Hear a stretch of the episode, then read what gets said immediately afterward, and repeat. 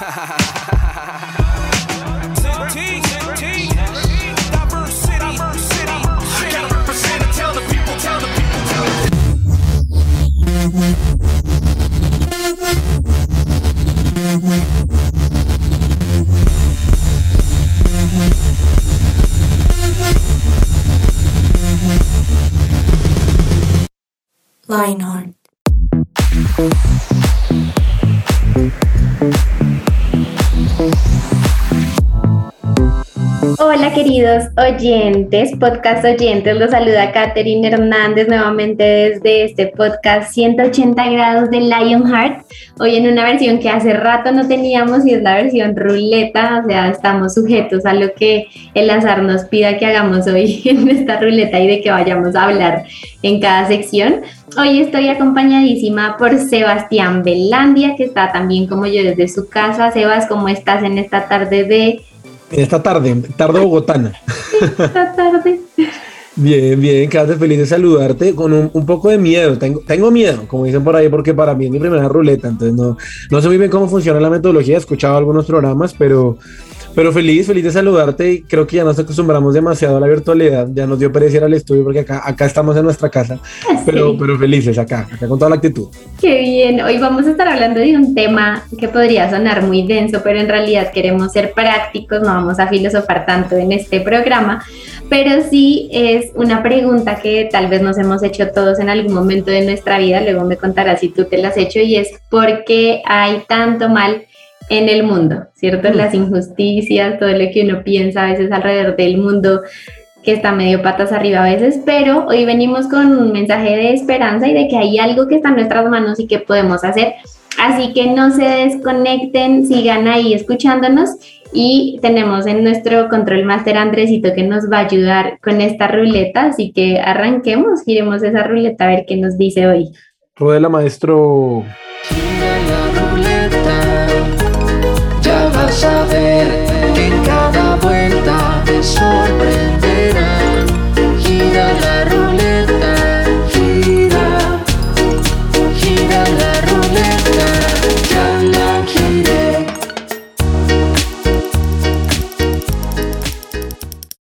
Preguntas. Preguntas. Hoy me encanta haber arrancado con esta porque ahí vamos calentando. Ah, yo te hago una y tú me haces una. ¿Listo, Sebas? De una. Entonces, Sebas, pregunta sin respuesta. A ver qué dices creativamente tú.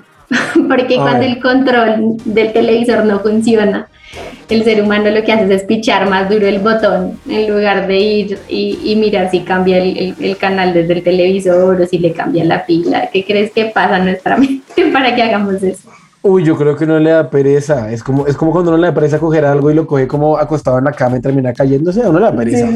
Y, pero segundo, yo sí, yo sí creo que hay controles, yo no sé si los de ahorita, pero cuando yo era más, más, más joven, los, había controles que de verdad el, el, el botón les fallaba ya y uno le tocaba oprimir un montón ahí con el dedo todo magullado para que funcionara. Es, es, mi perspectiva. Ya estaba muy hundido el, el, control. Ahora, como los, ahora, como los, controles son digitales ya, ya, ya no es así, pero pero antes sí. Ahora se puede desde el celular y todo con algunos televisores, ¿no? Qué miedo, la, la, tecnología nos ataca. Bueno, yo tengo una segunda. Okay. ¿Por qué Misión Imposible se llama así si siempre cumplen la misión? Esa es una buena pregunta, pero yo la verdad creo que eso es em, el enganche, ¿no? Uno siempre dice, mm. ¿qué va a ser lo que van a resolver esta vez que está tan difícil? Y ahora, yo debo decir que ya en las últimas uno dice, cada vez son más fictis, eh, nadie se muere nunca, entonces sí, ya es como too much, pero de alguna manera sí nos hacían creer que era algo demasiado wow, tal vez, para que uno dijera, quiero ver la que sale otra vez. Están entretenidas. como la última de Rápidos y Furiosos, no sé si se la ha visto. sí, la vio. O sea, le faltó decir que eran magos. Básicamente, Vin Diesel entra a un carro y el carro da 20 vueltas y sale perfecto. Y él sale vivo, ni, una, ni un rasguño. No, el carro vuelto nada del man ahí, perfecto. De acuerdo. Esas son preguntas sin respuesta que estamos intentando. Y la última, Sebas, ¿de qué color son los espejos? los espejos no tienen color, ¿no? Es como, es como cuando uno pregunta qué sabe el agua. Pues agua, o sea. Tal cual. Sí, no sé, transparentes no son plateados. Ah, no sé. Es una buena pregunta. los bordes pueden ser plateados. Esa, filosofía no son. los, bordes, los bordes pueden ser plateados, pero, el color lo determina el lugar en el que está, yo diría. Y lo que se ve esté reflejando, ¿no? Ah, Oh, bueno, hay veces que hay preguntas como estas que no sabemos cómo responder y así como el nombre del programa, también hay momentos en las que hay cosas que no tienen sentido y que no sabemos cómo explicar, son difíciles de entender, ¿cierto? Yo creo que todos tenemos una lista grande de por qué es alrededor de una pérdida, de una enfermedad que no tiene razón, de un trabajo que no hemos conseguido a pesar de que hemos hecho todo lo que hemos querido, ¿cierto? Eh, y, y en el, mundo todo el tiempo estamos rodeados de estos hechos y preguntas que, que nos generan de pronto cierta incertidumbre de, bueno, ¿y dónde está Dios? Porque pasan cosas buenas a la eh, cosas malas a la gente buena y viceversa. Pero lo importante, Sebas, y yo creo que esto para arrancar es lo más chévere que tengamos presente y es que Dios sigue siendo Dios. A mí me encanta pensar que a pesar de todos nuestros interrogantes, Dios no cambia, Dios no deja de ser y sigue siendo el, el mismo que leemos en la Biblia y el mismo que hace milagros a pesar de que uno no lo entienda. ¿Te ha pasado esto? ¿Te has tenido estas preguntas delante de Dios como no encuentro la respuesta no, no era todo, no, pues no todos Ah, los días, pero todos sí. los días? Todos los días, ya, en este momento. Pero, pero sí, yo creo que todos, yo creo que, yo creo que ahora, es que acá no, no, no quiero entrarme allá a hablar del tema, pero siento que también es algo muy ambiguo, ¿no? Porque uno, uno a veces siente que es demasiado bueno y que merece que le pasen solo cosas buenas. Y ahí también tenemos que definir cuál es el concepto de, de, de ser bueno, pero, pero sí, todos los días yo creo que uno siempre se cuestiona, tú, tú prendes el televisor y uno ve noticias y ya dice, no, estamos en la inmunda, ¿qué más De hacemos? y eso que estás diciendo, Sebas, me da pie para que nuestros oyentes se pregunten, ¿qué es eso que está en tu corazón? Esas preguntas que de pronto nos empiezan a poner en ese mood de no hay esperanza, ya todo está perdido, el país va para la ruina, no sé, todo eso que empieza a generarse a raíz de estas preguntas sin respuesta y que a lo mejor nos están alejando de, mm, como lo diríamos, de la actitud que Dios quiere que tengamos frente a estas preguntas sin respuesta. Vámonos con la siguiente sección. Ruédala. Ruede la ruleta. Eso, eso me recuerda, eso es un programa súper viejo mientras, mientras rueda la ruleta, el de dos millones, cuando decían pasa, pasa, pasa el tiempo. sí. Así, tal cual. Para, para los que no saben, busquen en internet que es Dos eh, re millones. No me acá. acordaba. Reto, es hora del reto. Y este juego creo que ya lo hemos jugado hace muchos programas, no me acuerdo si contigo, Sebas, pero ¿de qué se trata? Cuéntanos un poquito. Bueno, este juego, si ustedes no lo han escuchado, yo sé que en el colegio o en algún lugar lo han hecho porque es el típico juego de desparche para conocer a alguien. Entonces, este juego tiene por nombre dos verdades y una mentira. Entonces, ¿cómo funciona la cosa? Cada miembro del equipo, o sea, Kate y yo, vamos a decir dos verdades y una mentira sobre un aspecto específico de nuestra vida que ya, ya les voy a decir, pero ah, obviamente el objetivo es que sean verdad, eh, es que sean, eh, sea una mentira verosímil, como que uno pueda creerse la mentira. Entonces, eso es lo difícil, porque yo siempre que, que juego esto hago dos verdades súper creíbles y la mentira, no, me... me- me- re me. Entonces voy a darte el privilegio a ti de comenzar más bien para que yo la piense. Entonces, Kate, dos verdades y una mentira sobre algo malo o injusto que te haya pasado.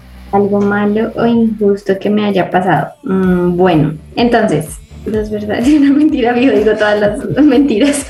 Me pasa el resto de eso. Listo.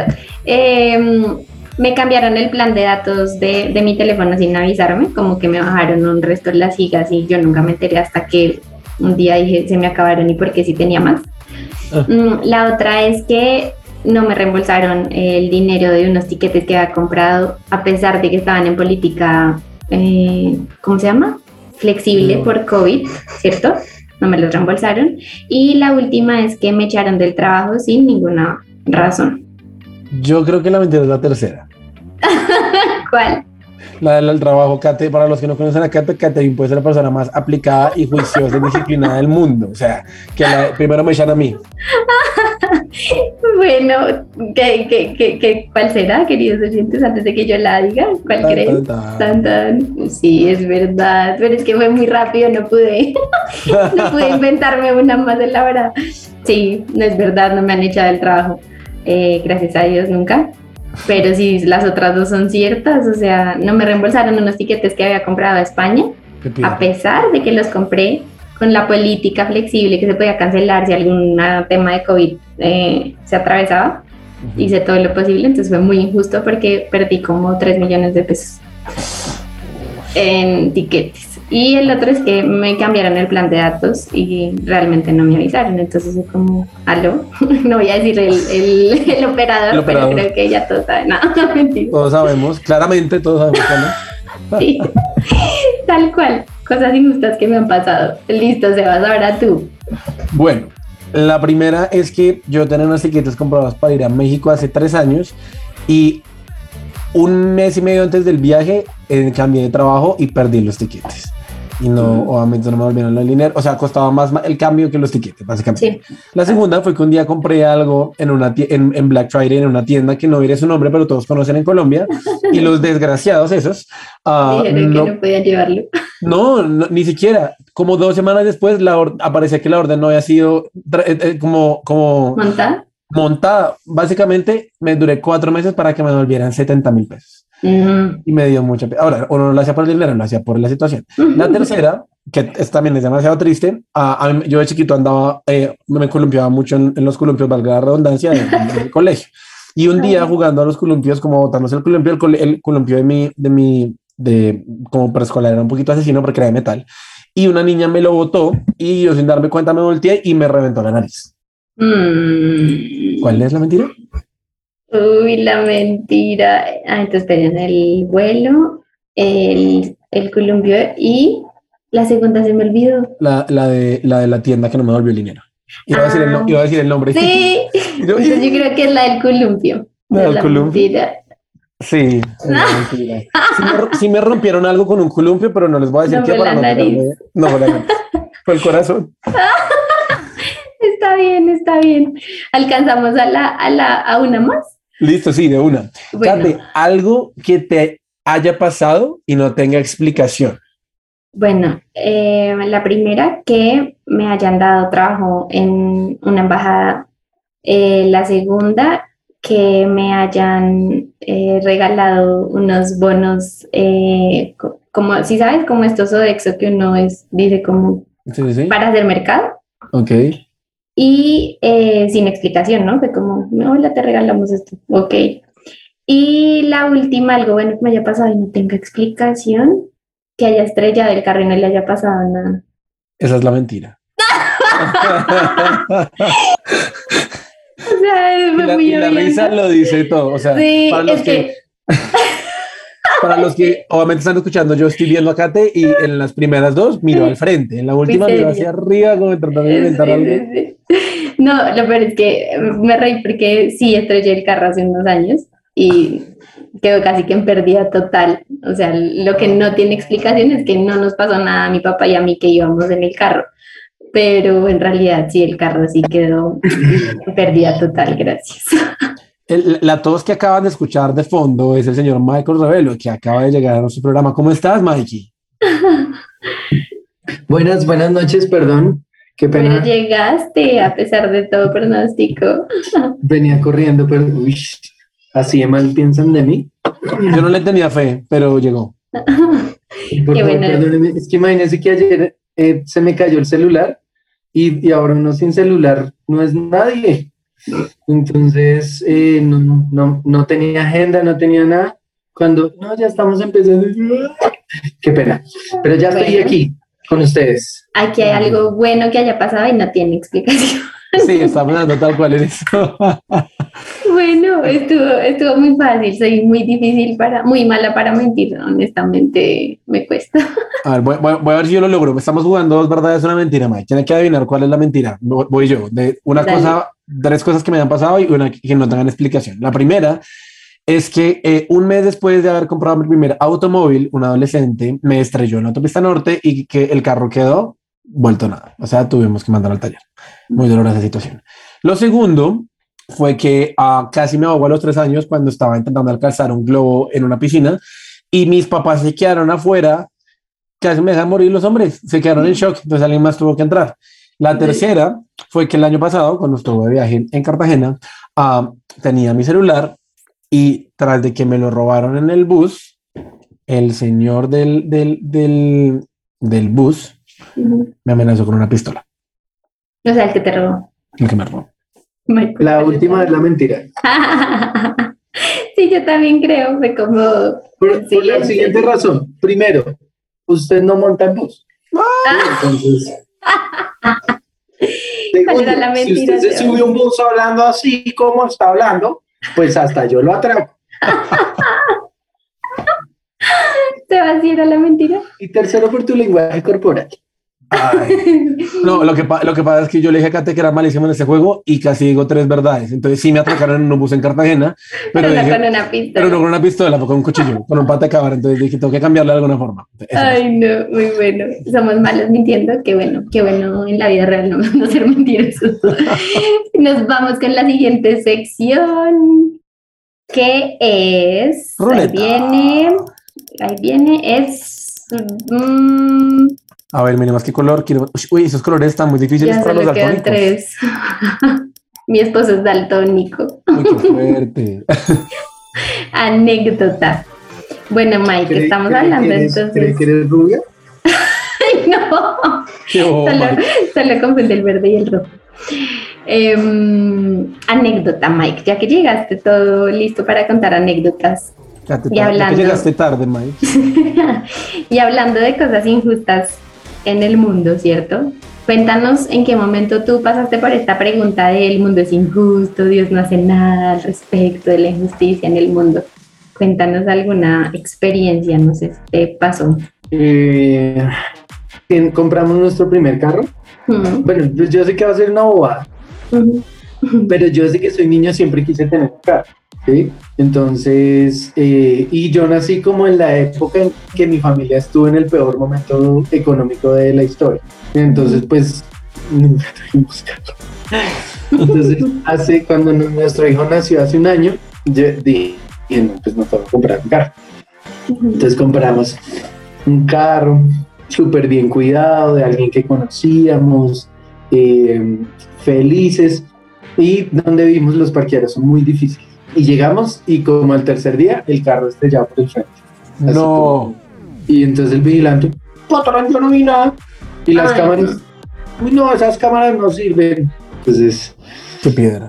eh, entonces me le compramos cámaras al carro. Y entonces después el capó así con un golpe, así como si le hubieran dado con un cuchillo.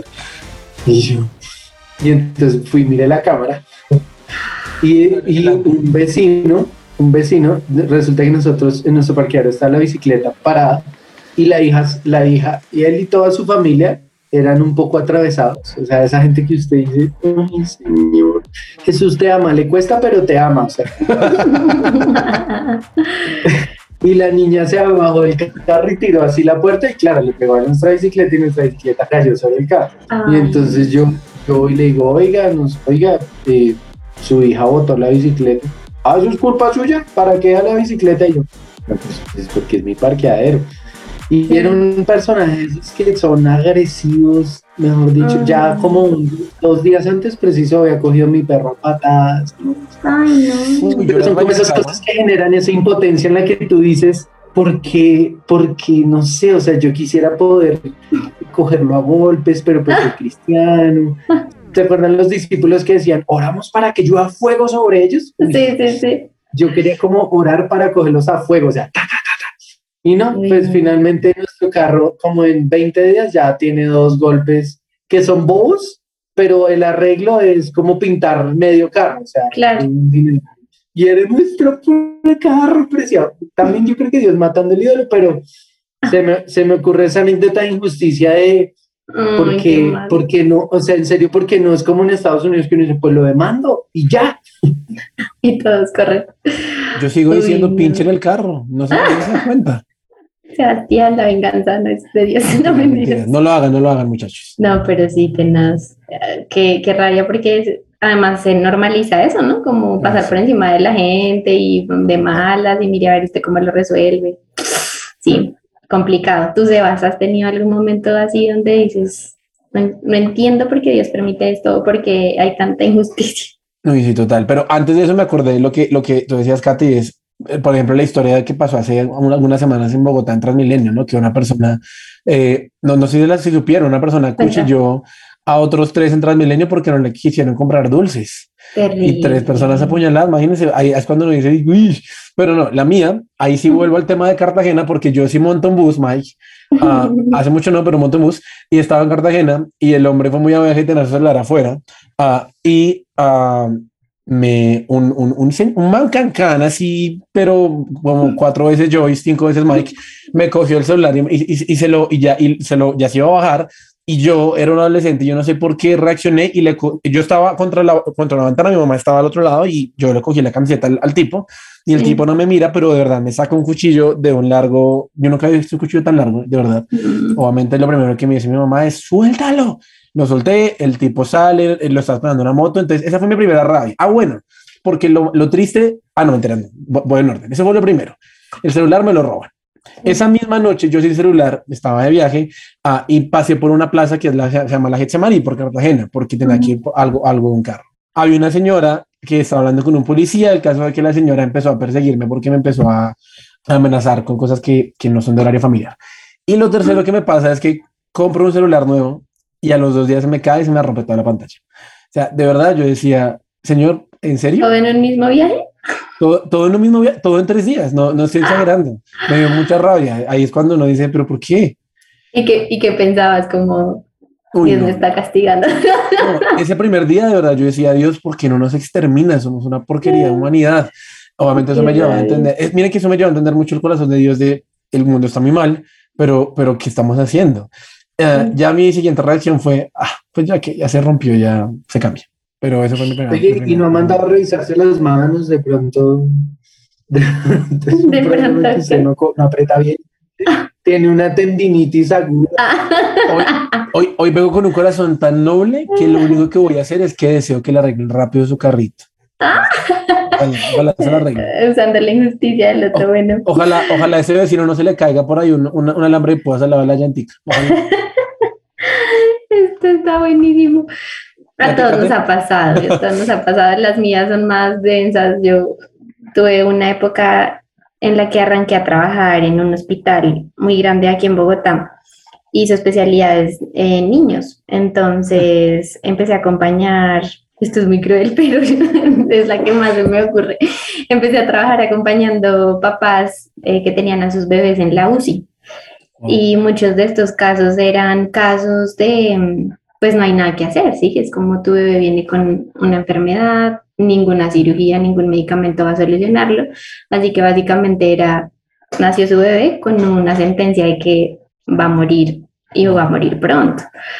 Entonces acompañar eso creo que fue, ha sido de las experiencias más dolorosas y donde más he sentido que mi fe ha peleado contra Dios en, en- el sentido de, Señor, son bebés, o sea, porque tienen que nacer para morir, básicamente, porque eran niños que a veces duraban una semanita vivos en la UCI y ya no había nada más para sostenerlos, eh, darles como ese soporte vital, como se dice. Y era muy doloroso acompañar a los papás en ese proceso de duelo tan fuerte y yo decir, y lloraba, ¿no? Yo era tan señora, un milagro, sánalos. Y muchas veces no pasó. Recuerdo solo un caso en el que eh, el pronóstico mejoró y el bebé pudo salir al otro lado, pero fue una época de mi vida, ca- casi seis meses que estuve en, esa, en, esa, eh, en ese servicio de la clínica que yo lloraba casi todos los días. Y yo decía, pero esto es injusto, ¿por qué no haces nada, señor? Y nunca lo supe, sí, era como, pues no, ya pasó y ya, y el bebé falleció y la familia tuvo que pasar el duelo y yo los pude acompañar y al menos eso me daba algo de esperanza, pero son preguntas donde la fe es como, ¿dónde está Dios? ¿Y por qué es injusto eh, sabiendo que los bebés no tienen, pues, a ver, la culpa así de nada? Pero nunca encontré la respuesta y tuve que amigarme con esa, esa, ese, de pronto, ese cuestionamiento y saber que igual Dios seguía siendo bueno, ¿cierto? Porque creo que eso es lo que viene a atacar las injusticias, como Dios no es bueno, Dios es malo, Dios quiere eh, que la gente sufra y pues no, ese no es el Dios en el que creemos. Pero ¿a ustedes no Entonces- les ha pasado que, Sí, Mike. que perdón, no sé si, si, si ya me meto a otra parte del tema, Sí, eh, y es que como que ustedes sienten que como que son bichos raros, ¿no, ¿no les ha pasado? Que creemos en la justicia, que creemos en el amor, que creemos en, en, las buenas, bueno, por lo menos Kata y yo, eh, pero como que uno dice, yo a veces siento que soy como un extraterrestre. O sea, porque yo manejando, yo respeto el pare. Aquí al lado de mi casa hay un pare que, mejor dicho, se lo echa hasta Santa Claus. O sea, y el pare eh, donde no lo pongan, o sea, nos esperan la matada de la vez. Y yo digo, pero ¿por qué? O sea, ¿por qué razón? ¿Por qué razón no ponemos direccionales? O sea, cosas tan ridículas como eso a la hora de voltear. Pero también es como que uno siente que están muy en, medio malandrines. No sé si les ha pasado que uno va en la calle y uno dice, Dios ¿Qué mío, qué susto, ro-". Y no es porque, ay, tan play que nunca sale, pues porque no, o sea, eh, pues porque salimos, ¿sí? Ujú. Pero yo, de hecho, un día hablando con un amigo, él me decía, para mí la teoría de que los buenos somos más, eh, no es cierta. Eh, y eso, ah, oh, en serio, eso fue como que, oiga, ¿será? Sí, porque, porque es que como que uno ve, como que todo el mundo está buscando hacer algo. O sea, yo en serio, si yo me encuentro, yo veo que se le cayó la plata a alguien, yo la recogí hoy, señor Claro. pero uno se le cae y es como, ay, mi plata, y, y yo digo, ¿por qué no me la devolvieron? Entonces, Sí. la pregunta es como, oye, ¿por qué tanto malo? O sea, ¿será que somos unos pocos, solo nosotros tres en su presencia radio? Esa pregunta está chévere porque también gira como la mirada a que no todo es como muchas veces el mundo lo vende, ¿no? Como todo es culpa de Dios y si hubiera un Dios bueno. No, en realidad no, esa no es nuestra mirada de las injusticias. Sí sabemos que hay mucha maldad y, y justo hoy Mike Sebas y todos los oyentes queríamos arrancar con esto de la injusticia para que usted piense cuál es esa pregunta, ese cuestionamiento hacia Dios, hacia eh, la maldad, hacia la gente alrededor que hace cosas que no tienen sentido pero que tomemos acciones. Y hace un par de episodios estuvimos hablando sobre algunos modelos de oración. Ya hablamos sobre el Padre Nuestro. Y hoy queremos hablar sobre un modelo de oración que no sé si lo han escuchado. Yo recuerdo esto de mi proceso de formación de la iglesia, el lugar de su presencia, donde uno va y toma unas clases sobre Biblia. Y, y es muy curioso porque volví al manual de, de, esta, de este modelo de oración y dije, uy, hace mucho no oro de esta manera necesito ponerlo en práctica. Y es el modelo de oración por la cosecha. Mike, ¿tú te acuerdas de eso? O suena como que tampoco estás orando así, estás muteado. El abuelo. Está muteado. Honestamente, no, no, no. eh, eh, pero no sé si es, oiga, pídanle a Dios que envíe obreros porque ahí, o sea, la cosecha sí. está lista, pero, pero falta gente. Sí, es, a eso Ah, te va refieres. por ahí, va por ahí, sí, va por ahí. Sebas, ¿tú te acordabas de este modelo de oración? Iba a decir lo que, lo que dijo Mike, como que la, la mies es mucha, pero los horarios son pocos. Como que tu reino se ha establecido en la tierra, creo. Pues bueno, está chévere porque sí tiene que ver con esa parte también del Padre Nuestro de Señor, ven a la tierra y haz algo, pero ayúdanos también a ser activos en ese proceso. Y, y este modelo de oración lo que nos invita es primero a reconocer que necesitamos, eh, pues, interceder, porque como decía Mike, espiritualmente el mundo está lleno de maldad. Sí, sabemos que alrededor hay mucha gente que está haciendo lo malo y lo primero es orar para que Dios intervenga y detenga esos planes de pronto de los malos, de seguir haciendo cosas malas. Y no de, y no de pronto resignarnos a que, ay, ya, como decía Mike, los malos son más y pues ya eh, nos tocó a- acostumbrarnos a todos los que roban, matan, eh, extorsionan, ¿cierto? Sino realmente orar creyendo que Dios sí puede hacer algo para detener la maldad que, que hay en el mundo. No sé si lo han orado así, pero yo creo que a veces en la desesperación del país, como va o lo que sea, uno dice, Señor, por favor, ten misericordia y detén la maldad que, que hay en todo lado. Yo creo que, yo creo que hay, un, hay, hay algo importante que dice Kate y es que muchas veces uno no es consciente de que con la queja no cambia nada. Y como colombianos, de verdad, son muy buenos quejándonos. Yo no sé si los demás países, pero nosotros nos quejamos porque hace frío, porque hace calor, que porque Transmilenio está lleno, porque Transmilenio está vacío, que por, por todo. Sí. Ah, pero alguna vez Dios me dijo algo que tuve mucho tiempo pegado en mi pared y que y era cuando, cuando te quejas estás eh, diciendo, diciéndome a mí, déjame pelear a mí, como no me estás dejando pelear por ti. Y yo creo que la oración es la forma en la que yo dejo que Dios pelee una batalla que yo ya no puedo enfrentar. Entonces, para mí eso es la oración y yo creo que también puede ser el enfoque de la oración en la cosecha. Entonces, hoy el objetivo del programa de hoy no es que salgamos diciendo, no, el mundo está en la inmunda, ya, Jesús ven, porque es muy fácil decir, Jesús ven que ya estamos en la inmunda, pero, pero lo difícil a veces es, es pedir Dios que se establezca tu reino aquí, porque cuando pasó lo que yo les. Exactamente. Y cuando pasó lo que yo les dije de Cartagena, am, de verdad yo decía, Dios, el mundo está tan mal que te necesitamos. O sea, necesitamos a un Salvador. Y yo creo que cuando yo veo que el mundo está mal y cuando pasa todo esto, yo tengo dos enfoques. Puedo pensar, vuelvo a repetir, todo está mal, estamos en inmunda, Dios, ¿dónde estás? O puedo de verdad, eh, digamos que convertir o llevar mi corazón a, el mundo está mal, pero te necesitamos. Jesús, ¿qué podemos hacer para que tú vengas? ¿Qué decías, Mike? Pero miren que pasa algo y es que uno suele creer Sí. que cuando le dicen, ay, uno utiliza más bien la oración como, ay, ora, que eso es como un, pues no haga nada. Sí. Sí. Pero, pero honestamente, creo que el tema puede ser que oramos, no sabemos cómo orar. O sea, Mm. em, porque si uno dijera, oye, está pasando esto, y en vez de quejarnos, como dice Sebas, dijéramos, bueno, lo que hay que hacer es orar y vamos a orar así, primero por esto, segundo por esto, como, como una ruta, y que en este caso es eh, orar por la cosecha. Sí, creo que va a ser pues mucho, mucho mejor y, y, y entender em, la herramienta tan poderosa que uno tiene, porque es cierto, la queja, yo, yo tengo que reconocer que yo me quejo mucho, ¿sí? Y, y, el, el gracias de, ay, sí, Dios, gracias me cuesta, ¿sí? Ayer que mi celular se cayó así, además fue en la iglesia, se fue como, Mm. y cayó en el borde, la, la iglesia no estaba entapetada, pero tiene un pedacito que es cemento, cayó en el cemento, y la pantalla así, y yo, "Ay, Señor, gracias, gracias. Sí. Pero lo cierto es, yo creo que desconocemos el poder de la oración, ¿sí? Sí. O sencillamente decimos, Señor, yo te entrego esta situación y Sí, amén. Ujú. Tal cual. Y mira que eso me recuerda de ese versículo que dice que la oración del justo puede mucho. Y eso está en Santiago 5.16. Y es, venga, no nos cansemos de orar porque al final nuestra oración es escuchada y tiene poder, ¿sí? No solamente como dice Mike de, ay, sí, señor, aquí estoy para contarte todo lo injusto que me pasa, sino creyendo que puede pasar algo. Y adicional, dentro de esta oración nos invitan es eh, eh, el modelo es ore también intercediendo para que la gente reconozca que está haciendo lo malo, ¿sí?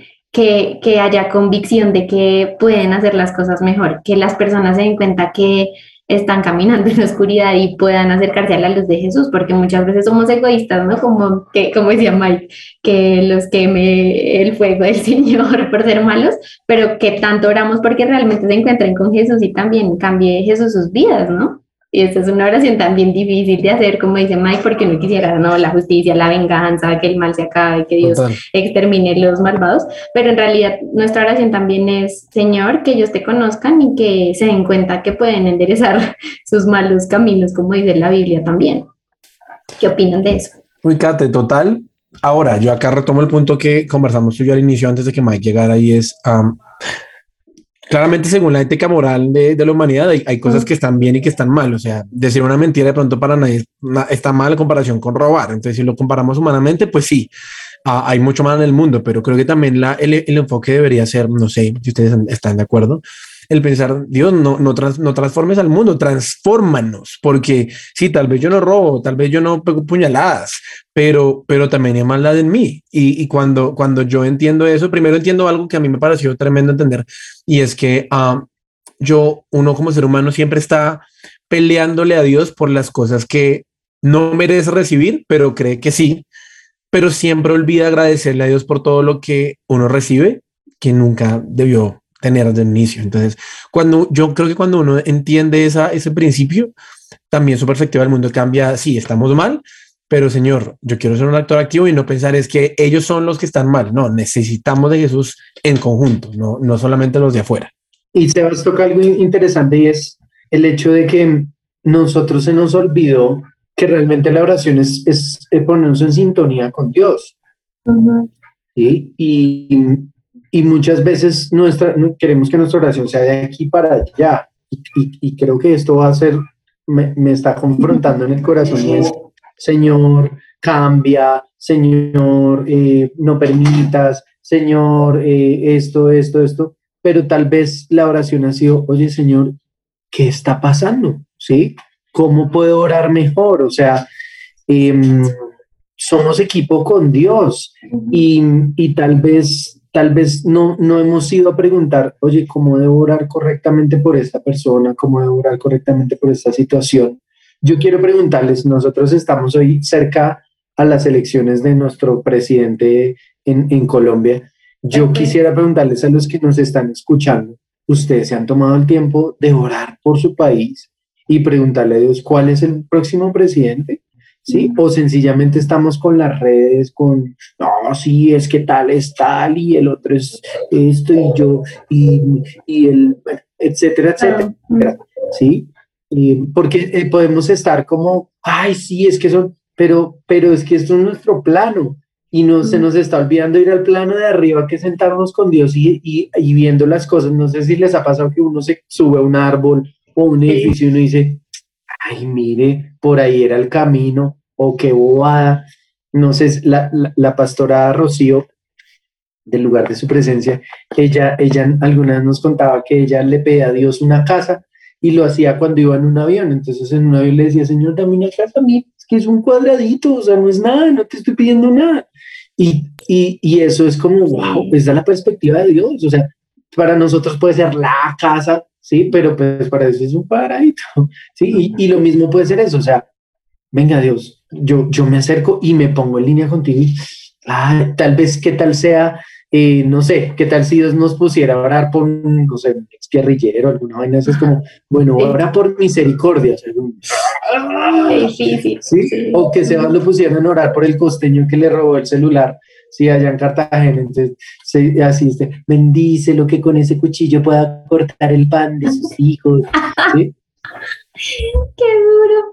Pero tienes toda la razón. Esa, esa última parte de estar en sintonía con Dios es algo que a veces nos cuesta porque nuestra oración a veces se vuelve muy centrada en lo que yo quiero, lo que yo imagino que es lo mejor, lo que desde mi plano es lo que debería pasar.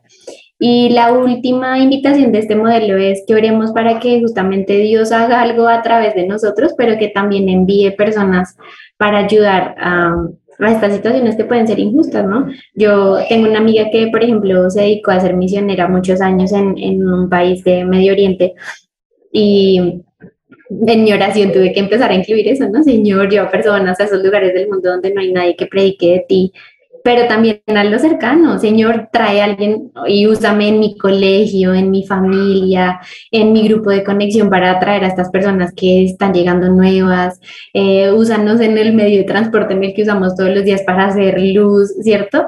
Y, y que, y que sea, como decía Mike, no solo mirando hacia afuera, sino también mirando hacia adentro, ¿qué espera Dios de mí en esta situación? Sebas, ¿querías decir algo? Sí, yo creo que básicamente nosotros somos la extensión de los brazos de Dios en la tierra, es algo que uno siempre escucha, pero vuelvo, vuelvo a, decir lo que hablamos ahorita. Ah, por ahí hay una frase muy famosa que dice que Dios siempre actúa en la tierra respuesta a una oración. Ah, qué tremendo que Dios pueda actuar en la tierra por, por la oración, por nuestra oración, ¿no? Y eso me lo digo también a mí, que uno no, nunca ora por eso. Qué chévere que Dios pueda decir, uy, no, yo actué en Bogotá haciendo tal y tal cosa porque oraron tanto por, por esto que, que yo tenía que hacerlo a favor de mis hijos. Entonces, creo que la conclusión, queridos amigos y oyentes, es no tanta que hagan más oración. Es, es difícil, pero acostumbrémonos a hacerlo porque, porque lo único, lo único que va a cambiar la cosa. De acuerdo. Y para cerrar, entonces nos vamos con nuestra última sección que quedaba en la ruleta, ya no hay que girarla, y es eh, versículos. ¿Qué dice la Biblia acerca de esto? Entonces, si quieren, cada uno leamos uno. A mí me encanta el primero, así que me lo va a robar. Y está en Juan 16, 33. La Biblia dice, les he dicho todo lo anterior para que en mí tengan paz. Aquí en el mundo tendrán muchas pruebas y tristezas. Escúchenlo, o sea, Dios lo dijo, no todo iba a ser color de rosa pero ánimo, anímense, yo he vencido al mundo. O sea, van a haber injusticias seguramente hasta que el Señor venga por nosotros, van a haber cosas difíciles, situaciones sin respuesta, pero frescos. El ganador está con nosotros y es Jesús y Él ya venció al mundo y vamos a poder atravesar las pruebas, incluso sin respuesta muchas veces, pero también creyendo que nuestra oración es escuchada y que Dios puede intervenir en respuesta a lo que le pedimos. Mike, ¿qué dice el tuyo? El mío es Mateo 9, 36 al 38. Y yo sigo los versículos porque yo leo la Biblia. Eh, eh, dice, cuando Jesús veía a todos los que lo seguían, sentía compasión por ellos, pues estaban agobiados e indefensos. Eran como ovejas que no tienen pastor. Entonces Jesús le dijo a sus seguidores, la cosecha es mucha, pero los trabajadores son pocos. Por eso pidan al Señor, dueño de la cosecha, que envíe trabajadores para recoger. Yo creo que este, este versículo a mí lo primero que me hizo pensar es, yo estoy mirando con misericordia a la demás gente antes que con odio, ¿sí? O sea, porque pues mirar con odio es fácil, o sea, no solamente tiene que decirle un par de cosas, no sé, triple impí o alguna vaina así, pero eh, la cara se hace como... Iba a decir la grosería. Sí, pero, pero lo cierto es que mirar con misericordia requiere el corazón de Dios y el corazón de un pastor. ¿sí? Recuerden que Dios nos compara con ovejas, Jesús nos comparaba con ovejas y bueno, Dios siempre nos compara con ovejas porque son torpes y necesitan un pastor, o sea, más o menos es como una niñera, ¿sí? Es el animal más torpe de la creación, imagínense. Y nosotros creyéndonos súper inteligentes. Entonces yo creo que la invitación es miremos a- con misericordia y, y yo quiero que, que si usted está escuchando este podcast se vaya con esta pregunta y es, ¿será que yo estoy pidiendo que manden obreros y Dios me está buscando a mí? Yo no, no, no, a mí no, yo estoy muy bien, yo soy muchas gracias, aquí déjame con mis redecitas, con mis eh, streaming, eh, los servicios de streaming que ya los tengo todos aquí quietico, y yo estoy feliz y que otros ayuden, que otros arreglen el país, que otros alimenten niños, no yo, Señor, yo, yo te pido que los. Tal vez somos nosotros los que lo tenemos que hacer. Wow, tremendo. Bueno, voy con el mío. Está en segunda de Pedro 3.9. Dice, en realidad no es que el Señor sea lento para cumplir su promesa, como algunos piensan. Ahí, ahí va vainazo, ¿no? Cuando algunos dicen, ay, es que Dios no hace. Al contrario, es paciente por amor a ustedes. No quiere que nadie sea destruido, quiere que todos se arrepientan. Me uno a Mike cuando él dice que tener el corazón de Jesús es también tener misericordia del que, del que humanamente no lo merece. Y es duro, ¿no? Es duro tener misericordia del que me acaba de robar, de los, de todos los um, malandrines, sea la palabra de tía que acabo de usar, ah, hacen de todo lo que hacen y deshacen en las calles, pero, pero muy seguramente si, nos, si Dios nos viera a los dos al tiempo, a los dos nos amaría de la misma forma. Entonces, ah, no se trata de que Dios haga justicia de acuerdo a como nosotros queremos. La, eh, la Biblia dice que al, al final todos tendremos que rendirle cuentas a Dios por lo que hicimos y no hicimos. Entonces, ah, dejemos de preocuparnos porque se hagan las cosas como nosotros queremos que se hagan ah, y oremos también porque más que, bueno, obviamente que Dios haga justicia, pero más que eso, porque esas personas puedan conocer a Jesús. Así que esto es una invitación, queridos oyentes adolescentes, si usted se siente en un momento donde parece que está habiendo injusticia en su vida, en su colegio, en su familia, en sus relaciones, ore, crea que Dios va a intervenir, sea paciente, pero también actúe, como hemos hablado hoy, de, de ponerse a disposición de que Dios lo use a usted para solucionar lo que tal vez usted está quejese y quejese y, a lo mejor Dios lo quiere usar a favor de esa situación. Gracias por escucharnos y esperamos que tengan nuevas herramientas para orar. Nosotros tres salimos de aquí a hacer la oración de la cosecha, eh, porque a veces dejamos de orar por este tipo de cosas y yo creo que en este momento del mundo y de nuestro país es importante activar este poder de orar así por los demás. Muchas gracias, Sebas y Mike, y nos vemos en otro podcast episodio. Mike, espero que arregles pronto tu carro. Adiós, adiós a todos, que estén bien. Un gusto verlos, de verdad. Gracias por tenerme paciencia. Chao.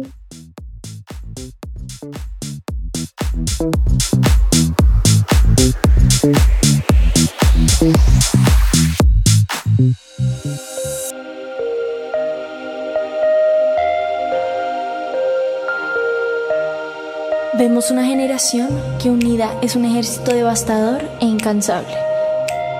Un ejército que lucha sus batallas con ojos cerrados. Vemos una generación que al salir el sol ellos salen con él. Su motivo, expandir su nombre. No descansarán hasta que cada corazón viva por Jesús.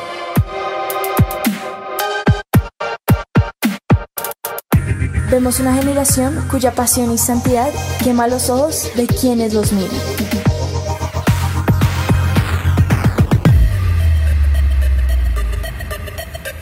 Vemos un ejército que no le teme a la muerte, porque saben que sus vidas están en la mano de Dios. Nuestra meta es ser una generación invisible, donde se pueda reflejar a Dios. Queremos ser el cuerpo de Dios brazos que abrazan y levantan, manos que sanan, hombros donde llorar, una sonrisa que inspira y cambia vidas. Vemos una generación cuya única función es ser la tinta que usa un escritor. Somos una generación que no se conforma con la imagen mediocre del mundo. Vemos una generación cuyo corazón sigue al león y un ejército que no le teme a los planes. Somos Lionheart.